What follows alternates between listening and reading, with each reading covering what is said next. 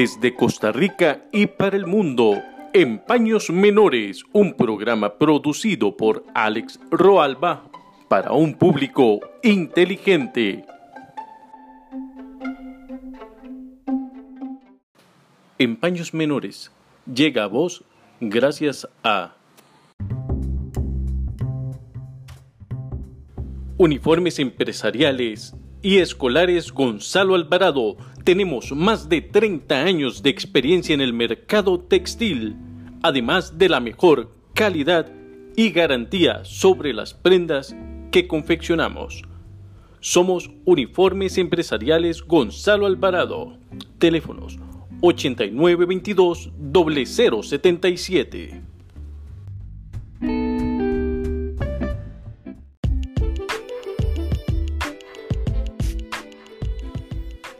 Buenas mi gente, ¿qué tal? ¿Cómo están? Sean bienvenidos a otra entrega de Empaños Menores. Hoy les traemos maravillosas sorpresas, así que sin más preámbulo, vamos allá.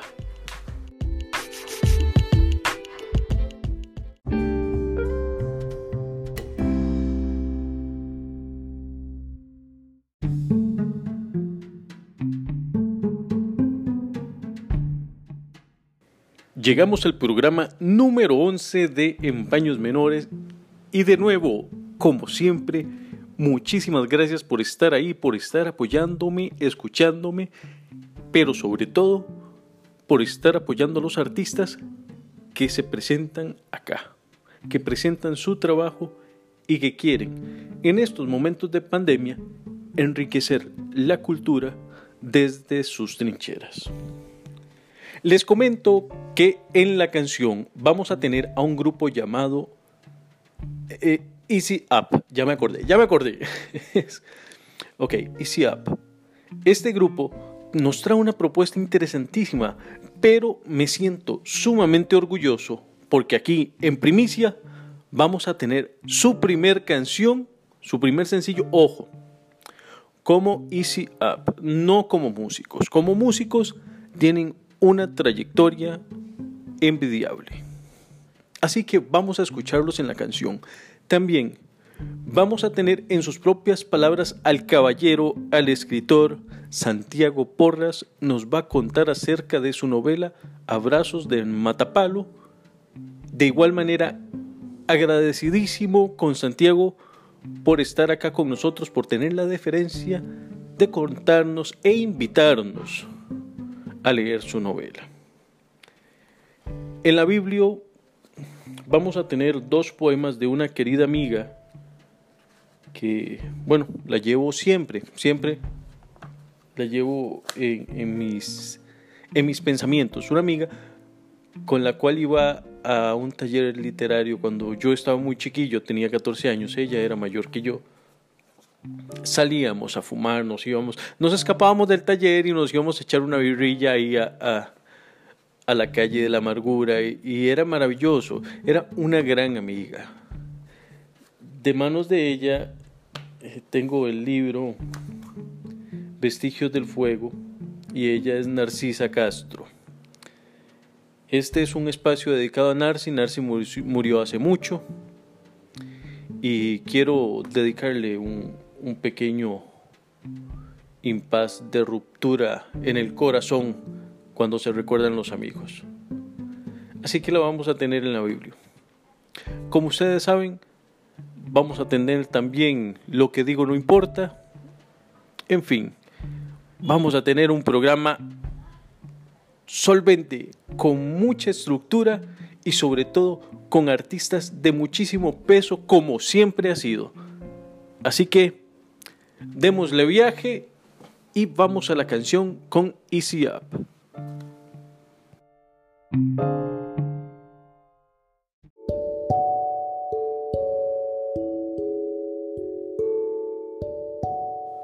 La canción, la canción, la canción. Un reconocimiento a esos artistas que sí valen la pena.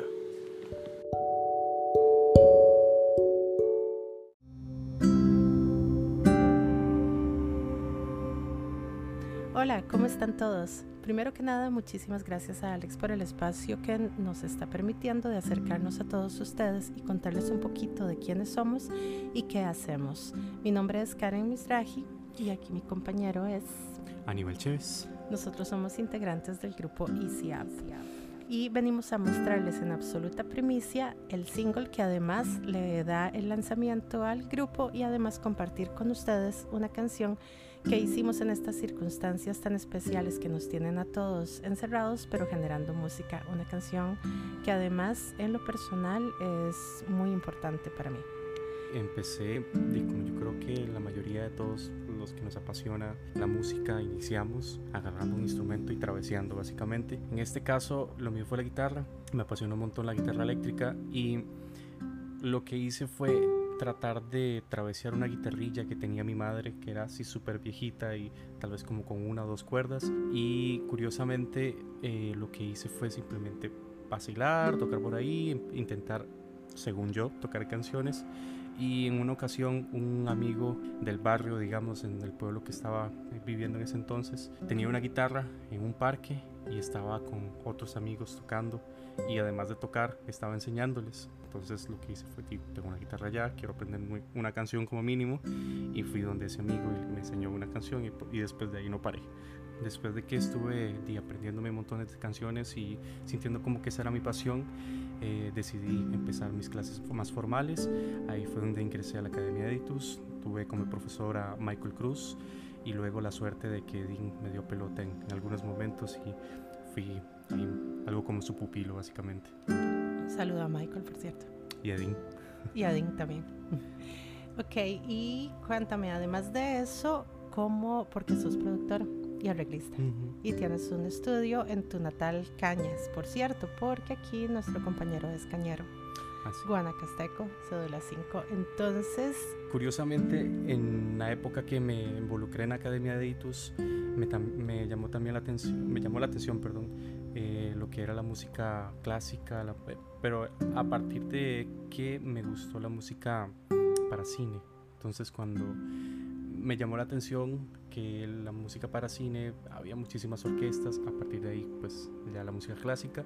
Al inicio no tenía planeado que fuera, o sea, trabajar para otros artistas, más que lo que vendría a ser hacer música para audiovisual, pero teniendo colegas que hacían música y viendo que yo tenía, empecé a comprar equipo, micrófono, interfaces, eh, controladores MIDI, cosillas así de ese estilo eh, me empezaron a pedir de favor, ¿verdad? Que les produjera o que les grabara algo. De los primeros estudios que hay en Cañas, ¿verdad? Si no me equivoco, es el único aún. Es, fue el primero y el único. Bueno, entonces ahora vamos a conocer un poquito más de Karen. Te recordamos por...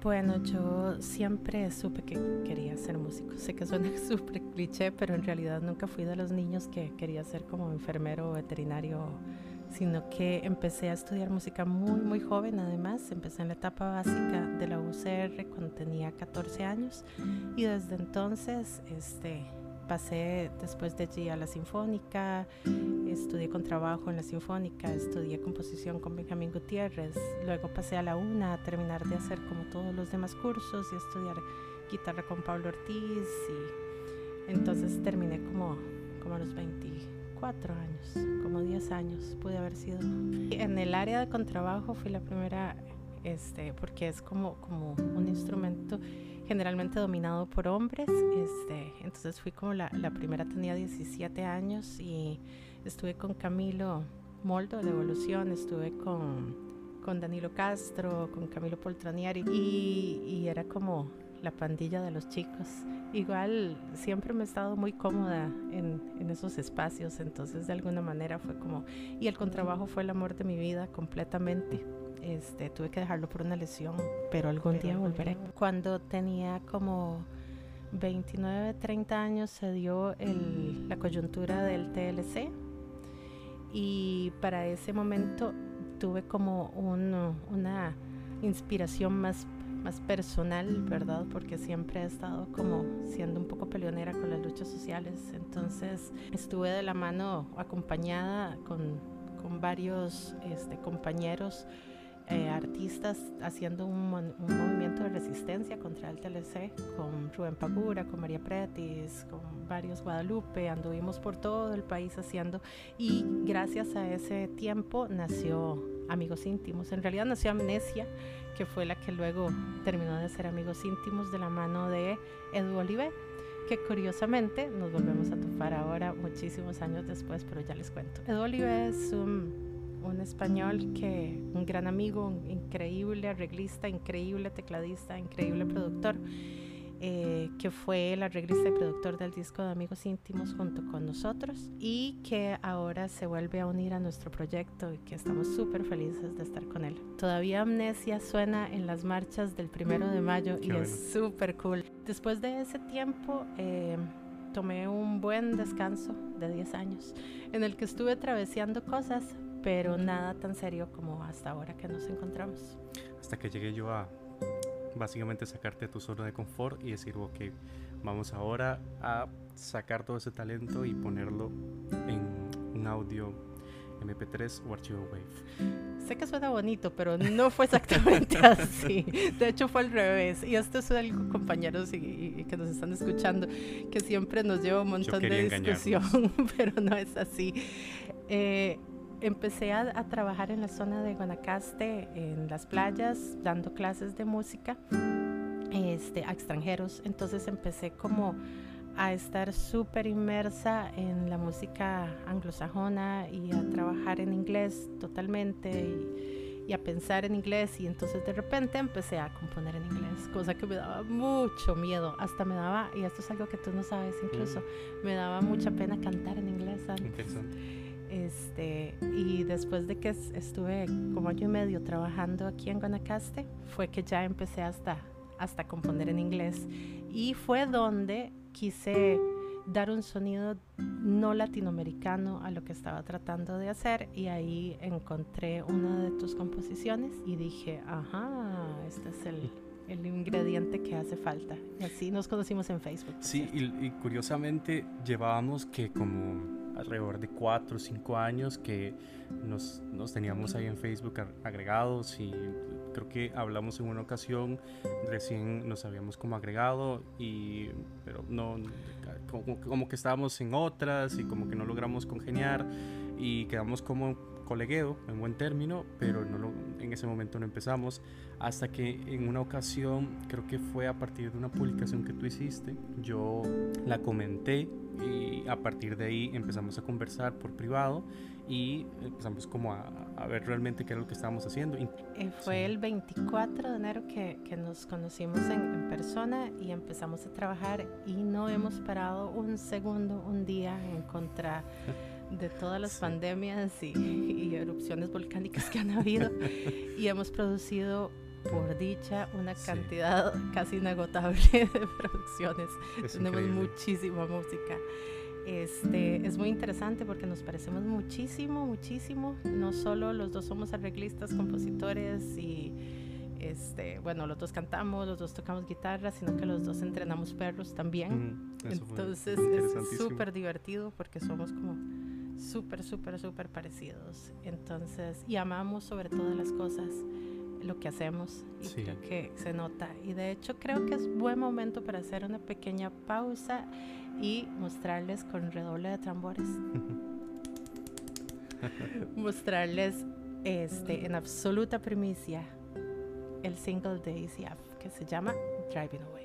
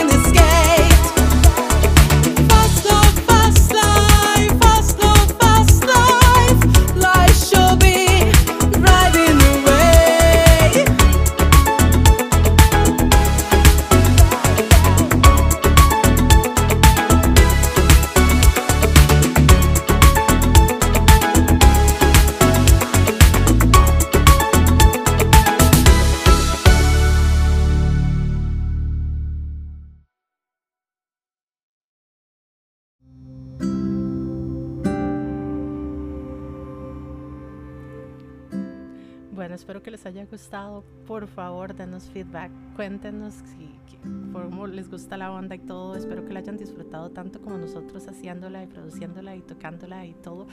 Y de alguna manera la onda de ICIAP es como eso. Queremos como ser buena vibra. Sé que es un momento tenso y que estamos todos como, pero hay que buscar siempre como el lado positivo. Y de eso trata más o menos nuestras letras, ¿verdad? sí, sí, siempre tratamos de que el mensaje sea exactamente eso, algo positivo, algo, o sea, algo de esperanza que nos den estos tiempos tan complicados que yo sé que pronto, tal vez no pronto pronto, pero si lo pensamos, el tiempo pasa muy rápido, así que pronto podemos salir de todo esto.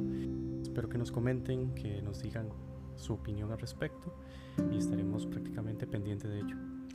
Sí, además, como les comentábamos, que hacemos todo parecido, empezamos como a armar un estudio, que es donde trabajamos, que se llama Sunset Studio. Eh, tenía locación en Guanacaste, pero ya ahora que están ustedes escuchando esto, estamos en San José. Este, entonces, los invitamos también a que se acerquen a las páginas para que vean un poquito más de lo que estamos haciendo. Sunset Studio en Facebook y app también lo encuentran por ahí, por ahí les vamos a poner los links en, en esta publicación.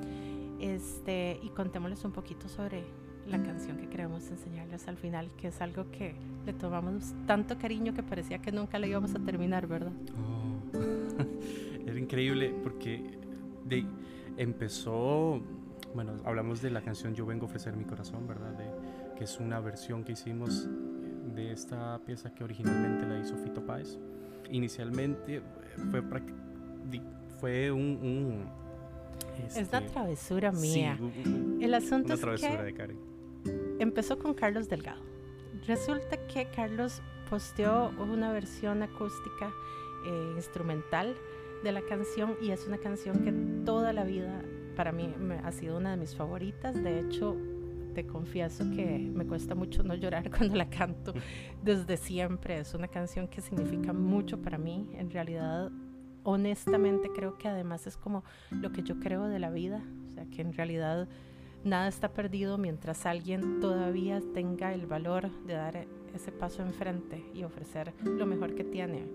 Y es un momento también que, que creo que habla mucho de que, tenemos que tener esos corazones para que vengan a ofrecernos y, darnos un poquito de, paz y esperanza. Entonces veo la canción de Carlos y le pregunto si me deja cantarla. Y me dice, no, mira, te voy a hacer una pista y hacemos una canción conjunta, él y yo. Ok, éramos él y yo. Entonces le digo yo a Aníbal, mira con Carlos y Carlos es genial y Aníbal lo aprecio un montón y lo admiro muchísimo. Y entonces le digo, mira, métete y lo hacemos nosotros tres. Okay, éramos, los nosotros tres. Luego eh, se la mandamos a un amigo, eh, Carlos Loría, que tiene un estudio en, en Uruguay para que nos ayude como a mezclarla y Carlos es percusionista, entonces dice, no, pero qué rico quedaría, pero con una percusión. Y ya éramos cuatro. entonces, este, sí, sí, todavía continúa. Entonces ya tenemos la Carlos, Aníbal, estoy yo, la percusión y decimos, no es que falta como, como un instrumento que, que llene, ¿verdad? No melódico y decimos, qué rico acordeón. Y mm. entonces invitamos a Manuel Obregón y ya éramos cinco, ¿verdad? Y ya con Manuel y Carlos y Carlos Delgado y Aníbal y yo, definitivamente faltaba un bajo. Entonces dijimos, bueno, de, invitemos a alguien más, invitamos a Camilo Moldo y ya éramos seis. Y entonces, cuando ya éramos seis, dijimos, genial, está perfecto y listo, pero la mezcla ahora está compleja. Entonces, invitamos a Edu que nos ayudara a mezclar. y éramos siete. Y al final, pues, duramos un montón, montón, montón con algo que iba a ser como súper sencillo. Pero fue básicamente lo que es la canción. Vinimos todos y ofrecimos un pedacito de lo que más nos gusta y lo que nos gusta hacer y lo que queremos. Y espero que les transmita a ustedes lo que nos da a nosotros verla, que es esa esperanza y, esas ganas de venir y dar lo mejor. Ok, muchísimas gracias por escucharnos. Espero de veras que les haya gustado nuestra historia y nuestras canciones. Y recuerden, vayan y visítenos un poquito a las páginas que son Sunset Studio y Easy Up. Easy Up. Entonces nos vemos en Facebook y muchísimas gracias a Alex de nuevo por, por darnos este espacio para dar esta conversación y espero que no sea la última vez. Un placer. Hasta luego. Hasta luego.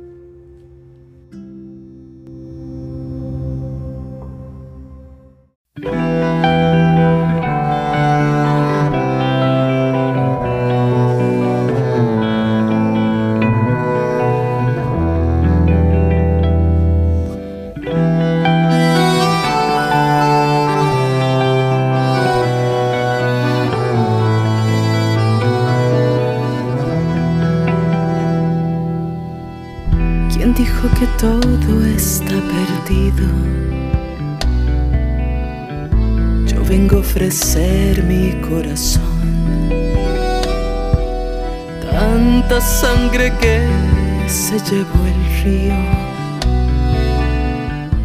Yo vengo a ofrecer mi corazón.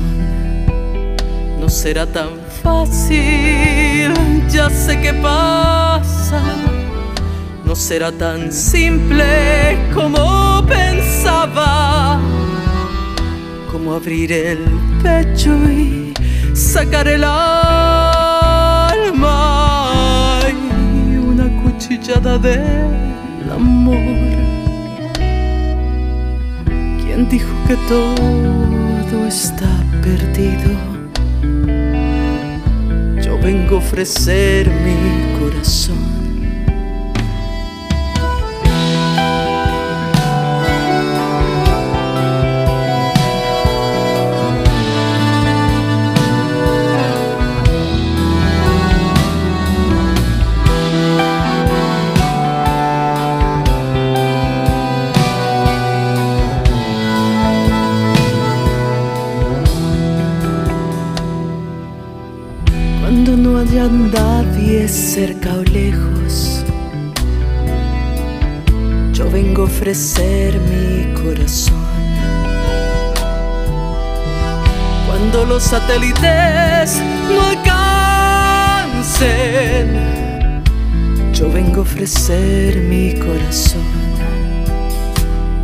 De países y de esperanzas Hablo por la vida, hablo por la nada. Hablo de cambiar esta nuestra casa y de cambiarla por cambiar no más. ¿Quién dijo que todo está perdido? Yo vengo a ofrecer mi corazón.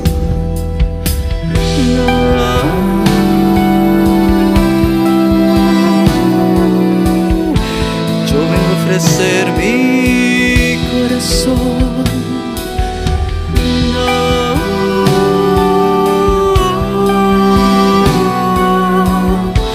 Yo vengo a ofrecer.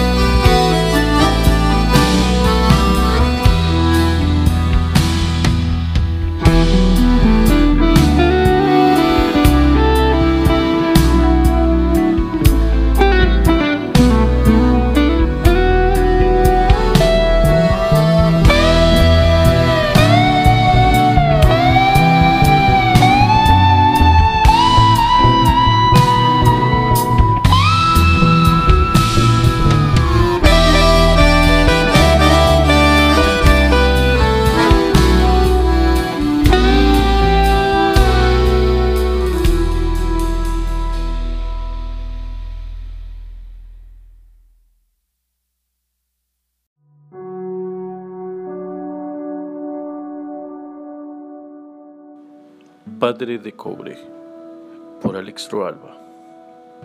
Padre, el cobre de tus pies es oro desgarrado. El olor de las dormidas montañas es tu retumbo sin voz. El callar de la maleza eterna es tu sombra sin pausa, y la lluvia trae las manos de Dios, como si el viento quisiera desgastar la lejanía, y se fragua desnudo el sol en el espejo leal que se anega en tu frente. Padre, bebe mi café sin futuro, en tinta de cansancio también mi camisa, regresemos plenos de distancias, porque el tiempo se escondió en mi poema que no encuentras.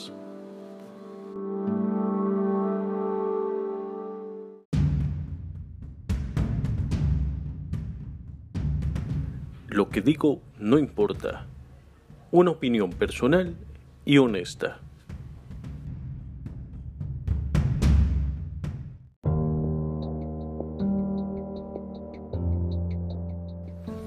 El Pau Pau a las piñeras.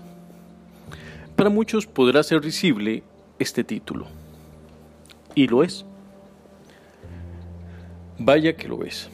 Resulta que en conferencia de prensa, de prensa, perdón, el ministro de Agricultura sale a defender, no solo a desmentir lo que se dijo, sino a defender aquellas piñeras de la zona norte donde se sabe que trabajan indocumentados con pagas absurdas, con explotación y con esclavización. Es ridículo el movimiento que nos hace el gobierno en la cara. Hacer una conferencia de prensa para defender a unas empresas es el sueño mojado de la UCAEP. Estos tipos se toquetean cada vez que el gobierno hace una acción de estas. Y por supuesto, pensando en nuestra pobreza. Es ridículo que un presidente no tome las riendas del país. Que estos temas de esclavización en pleno 2020 se normalicen. No es posible. Es sumamente cansado ver además cómo ahora parte de la población, como lo he dicho, en varios posteos en redes sociales, parte de la población ahora te manda con aire de superioridad a coger café o a sacar piña, o a sacar yuca. Porque ellos sí tienen un puesto alto, ellos sí están ganando, porque ellos sí... Y además se refuerzan diciendo, si yo tuviera que hacer, lo hago. No me jodan, hipócritas. No me jodan una vez más. Ustedes no irían a coger café a ustedes les cae un gusano de ortiga en la mano y se incapacitan por 22 días. Ustedes encuentran una culebra y salen corriendo. Seamos sinceros, sobre todo la gente del Valle Central. Ustedes, igual que yo, somos hijos mimados de una sociedad costarricense que nos enseñó que esos trabajos no son aptos para nosotros. Y no porque ese trabajo no dignifique, porque me van a salir con el cuento de la dignidad y el trabajo y esas correlaciones pasivo-agresivas terribles. No. Sino porque nos abrieron la vista, nos abrieron esa percepción de mundo, la ampliaron y nos, dijeron, podés ser doctor, abogado, profesor, en fin. Nos ampliaron el horizonte. Por lo tanto, optamos por otras decisiones. Además, en el Valle Central se fue reduciendo cada vez más la producción caficultora. Para nadie es una sorpresa. También tomemos en cuenta la altura, que eso tiene que ver con la acidez y la, la calidad en el café, en fin. Pero no me vengan a decir que ustedes están preparados para ir a coger café si fuese necesario. No mientan. Si ustedes con solo los pasajes para trasladarse a la zona de los santos no vivirían, y si se van a vivir allá por el tiempo de la acogida de café, porque no es un trabajo estable, ¿verdad? Estamos hablando de una acogida de café, que es un lapso de tiempo, a ustedes les alcanza solo para comer y pagar el cuarto donde van a dormir allá. Así que no sean ridículos. Antes de hablar, deben conocer cuál es el proceso real en la acogida de café y además dejar de romantizarla. Porque lo que tenemos en la cabeza es esa puta estampa del billete de cinco colones con mujeres vestidas como eh, europeas y el carajo agarrando un racimo de bananos en contra, que cuando terminaron me imagino que todos los bananos cayeron al suelo. Por supuesto. Esta es la imagen que tienen muchos en su mente cuando les hablan de cogidas de café. De almuercitos servidos en hojas de plátano, de cafecito, de compartir. Pero nadie habla de cuando estás enfermo, nadie habla de cuando te caes en una zanja y te vas rodando y te fracturas, nadie te habla de los seguros, nadie te habla de las pensiones, nadie te habla de absolutamente nada. Por lo general, las cosas que son derechos son tabúes, y más en esos lugares. Por supuesto, y hagamos la salvedad, que mi amigo Francisco Mata me hizo la observación hay familias en la zona de los santos que yo conozco también que trabajan fieles y apegadas a la normativa laboral costarricense y que contratan nacionales y que pagan lo que deben pagar y que si llega un extranjero le pagan lo que deben pagarle. Punto. Pero a mí no me engañen. Montaña 1820, Triángulo de Oro, eh, todos estos cafés, a mí no me engañan de que le compran a solo familias responsables, sino a dónde estaría la ganancia si conocemos cómo es el proceder de estas empresas. Y volvemos al caso de las piñeras. Las piñeras explotando gente, vendiendo millones por semana y esclavizan y pagan mal y no aseguran a la gente. Y si son nicaragüenses, es peor. El gobierno sencillamente se lavó las manos con las piñeras, se lavó las manos en esos mantos acuíferos que tanto dañan las piñeras. Ahí se lavó las manos el gobierno y nos tocó la cara. Y sin embargo, la gente insiste en enviarnos a trabajar a esos lugares. El gobierno nos castiga y nosotros aplaudimos como pueblo, tanto como el título de este espacio, somos un pueblo ridículo.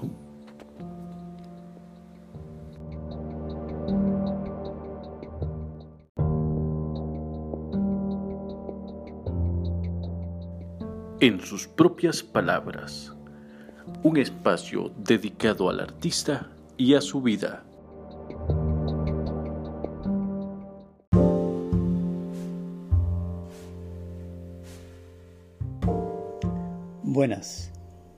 Agradezco la invitación que me ha formulado el escritor Alex Roalba para participar en su programa Paños Menores.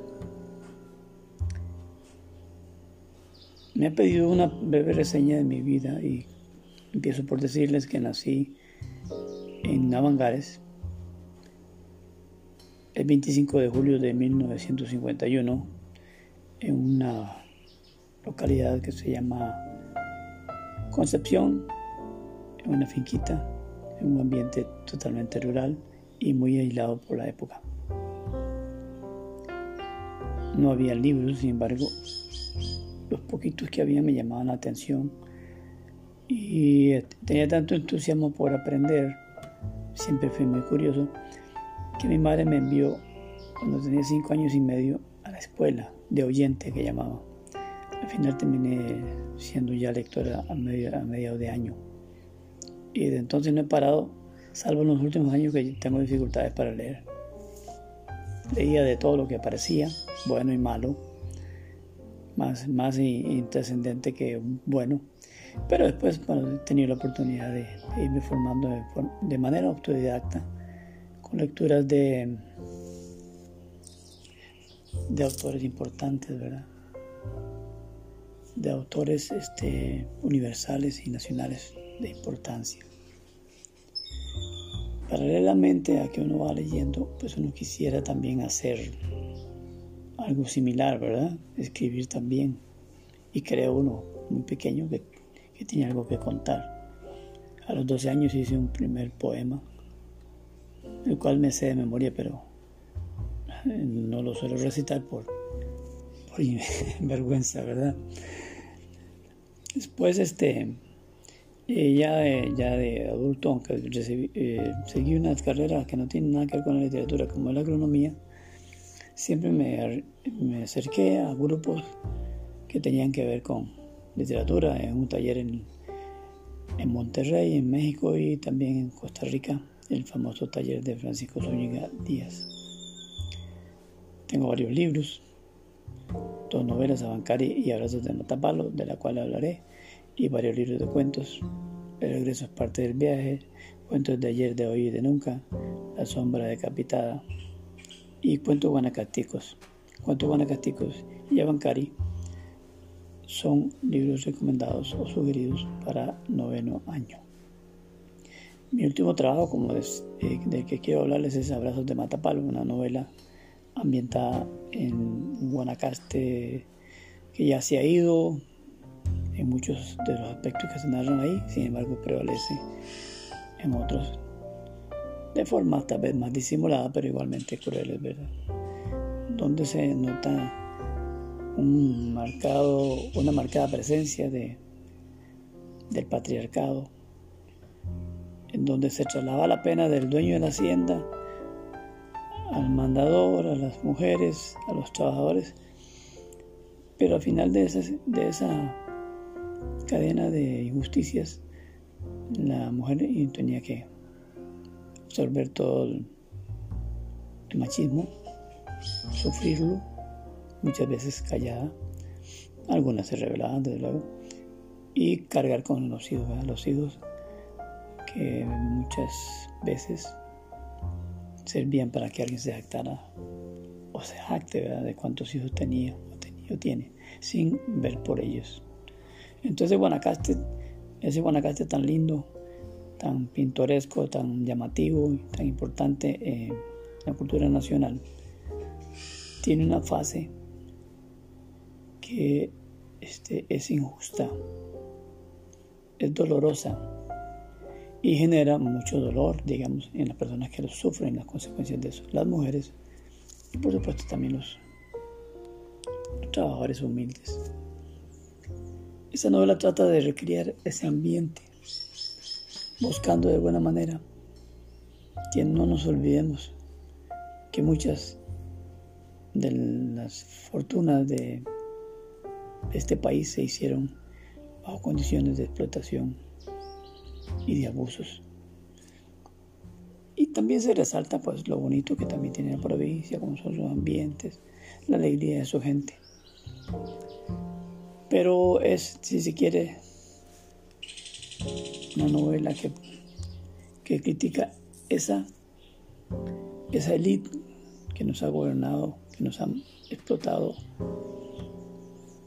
sin que se le devuelva a esta provincia, digamos, mucho de lo que ha dado sigue siendo una de las más pobres.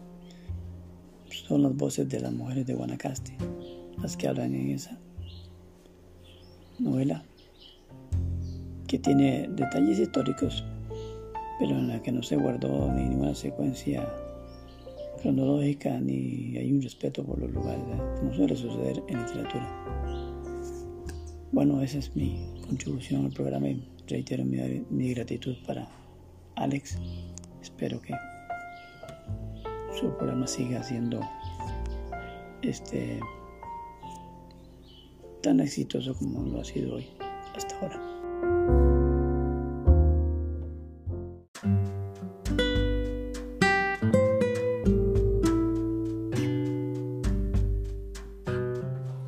La Biblia, un espacio para la literatura y sus expositores.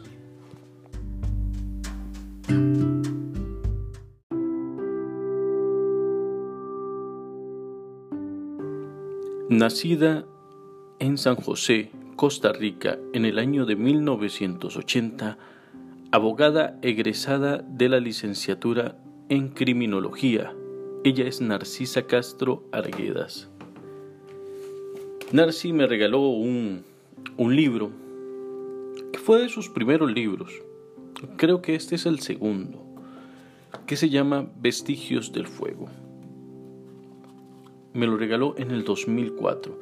El libro está a cargo de la editorial Guayacán y tiene una hermosa presentación.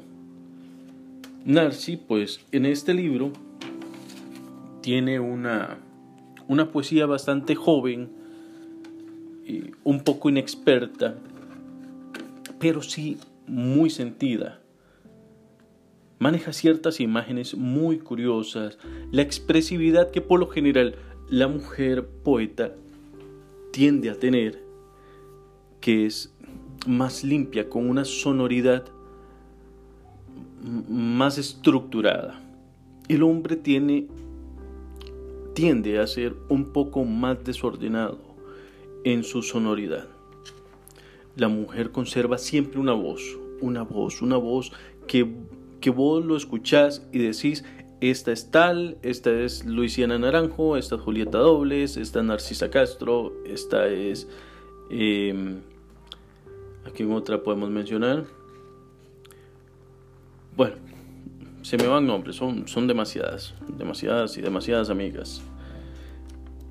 La mujer es, es más ordenada en eso, tiene una estructura. Y Narci pues no se escapa de ello.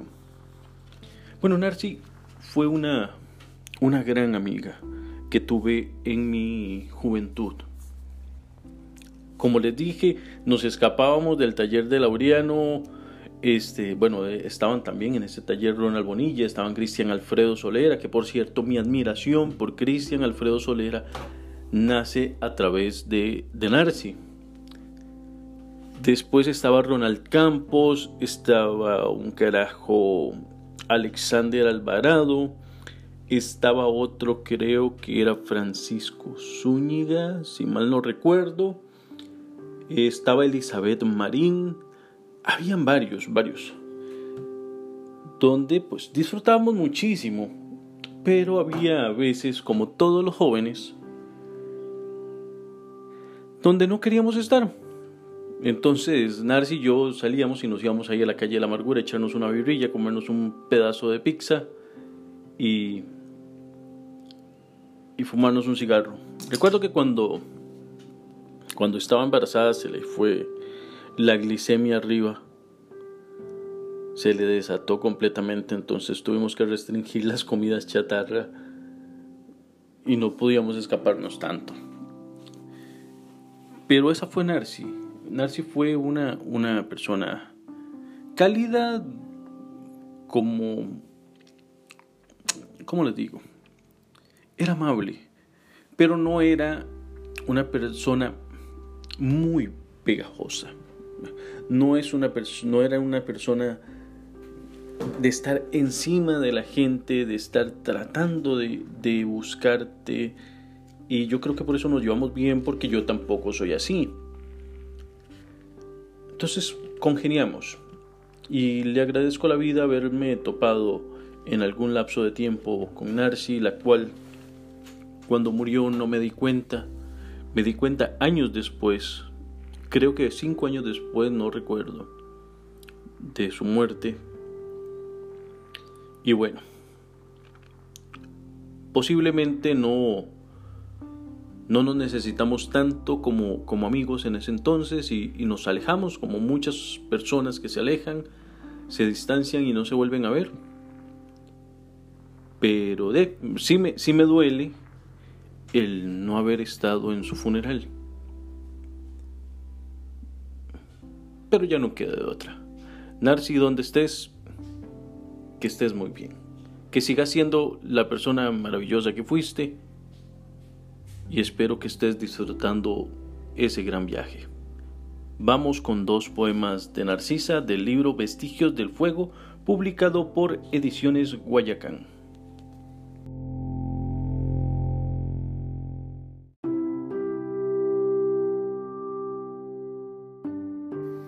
Poema número 1. Narcisa Castro. Serena dormí recostada a tu pecho, cercada por tus manos. Se deslizó el lienzo en una caricia, aire que palpaba esta piel adormecida. Me desperté cubierta por tus ramas. Descubrí tu paraíso, desierto de destellos solo habitado por las brasas del deseo.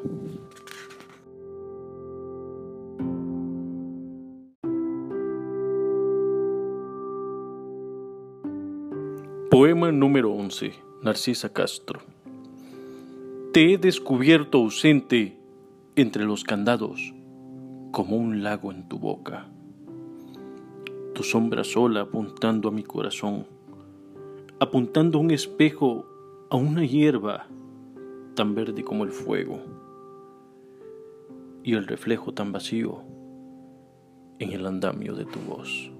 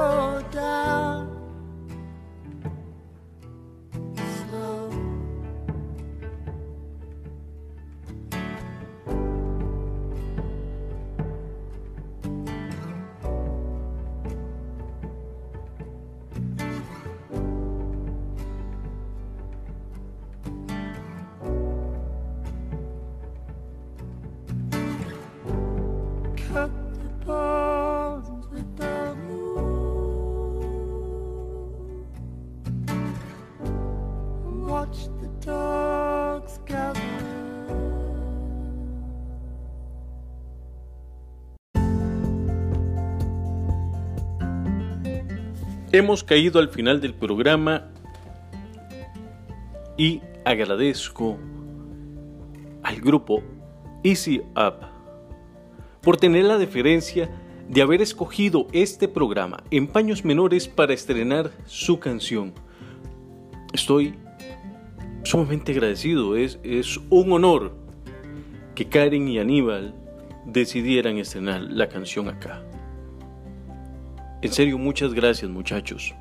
Karen, pues con ella tengo una amistad de años, desde que estaba en Amigos Íntimos y nos conocimos a través de Patricia Zamora, Patri, otra gran amiga que trabajó en Radio U, luego Radio Monteverde, en fin, ahora está con un proyecto nuevo, con un programa nuevo, muy interesante. Bueno, ahí fue, hace, hace bastantitos años conocí a Karen y, celebro que ahora renazca con su música y acompañada en estos momentos por Aníbal. Dos músicos sobresalientes que sé harán una muy buena carrera juntos. Muchachos, mis mejores deseos para ustedes que sea un exitoso grupo y que se llenen de platita los bolsillos, que eso es importante también. Aquí no todo es romance por el arte.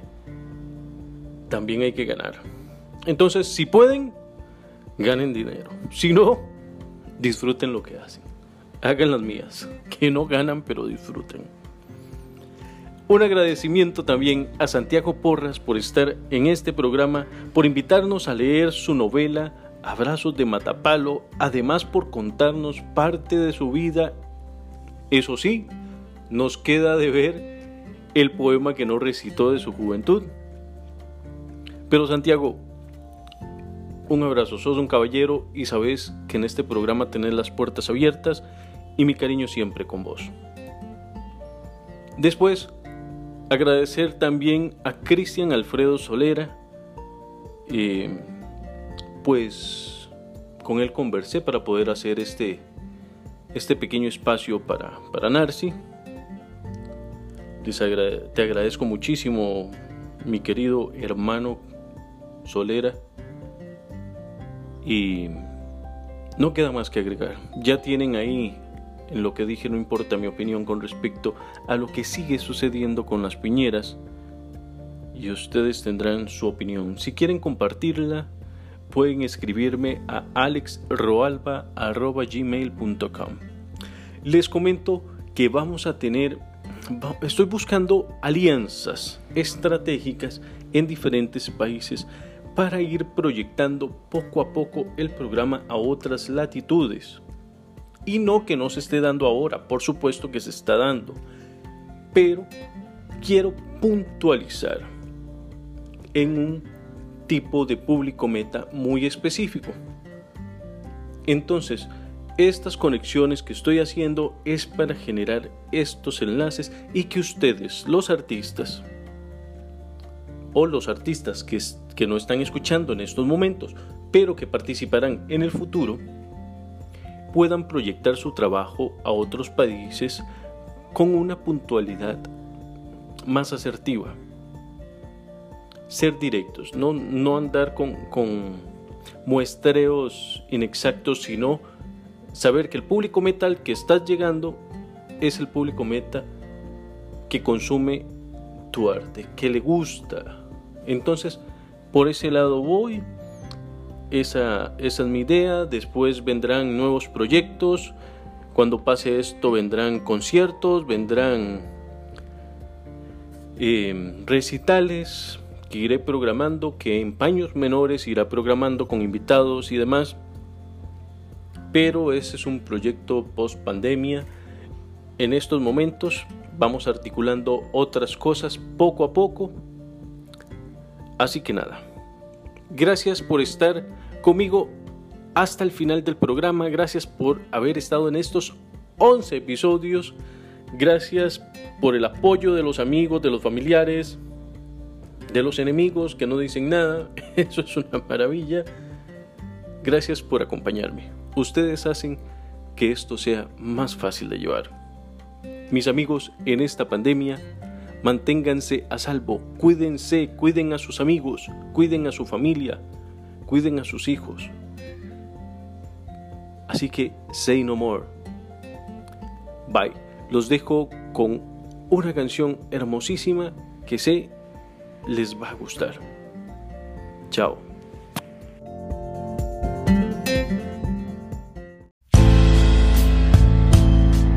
Llegué hasta aquí dejando atrás un sol que no brilló.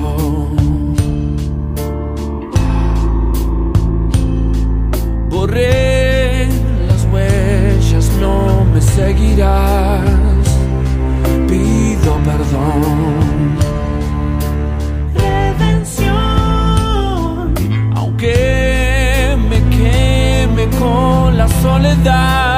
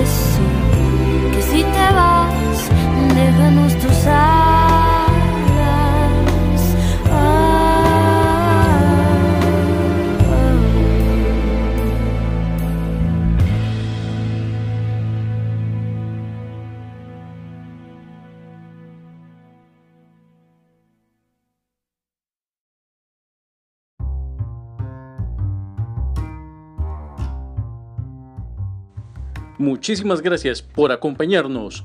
Esto fue Empaños Menores, un programa producido por Alex Roalba para un público inteligente.